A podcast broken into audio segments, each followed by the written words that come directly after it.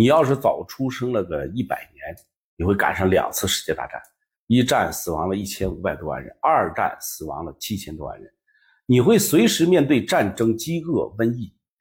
你要是早出生个五十年，你会赶上一个刚刚结束战乱的时间，内部各种百废待兴，也会有无法解决的饥荒。那外部呢，则是两个超级大国的冷战世界，随时会陷入到核战争当中。那么你要是早出生个二十年，那在你上小学的时候，大学它免费了；你上大学的时候，小学和初中义务教育它普及，那大学呢也不会给你包分配了。你会经历房价从一千到几万，工资明明没有变，状态却从富裕到吃饭都他妈费劲。别管咋地啊，咱们现在还活着。但是你看啊，小日本子又他妈作妖了，往海里放那个核污染的那个埋汰水让全世界的人都跟着一起遭罪。这回我还是佩服人家韩国人呢，哈，最起码人家上那个大使馆里面，咵嚓闹一阵子，对不对？你看咱这边。那自媒体使劲的喊呐，有嘛用啊？该吃吃，该喝喝，遇事不遇不往心里搁呀，对吧？自己他妈活一辈子，不管下一辈子。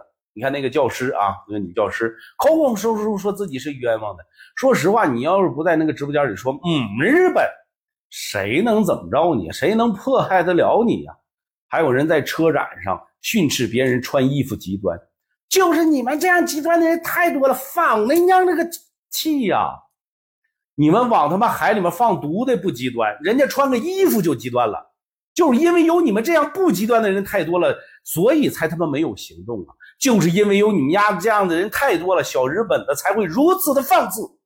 你们这些人怎么敢出来吆五喝六的啊？我们他妈这代人怎么这么多的混账王八蛋呢？你说啊？只能说呀啊，每一代人都应该有自己的铮铮傲骨。每一代人都应该有自己的铁血丹心呐！惶恐滩头说惶恐，零丁洋里叹零丁。人生自古谁无死，留取丹心照汗青。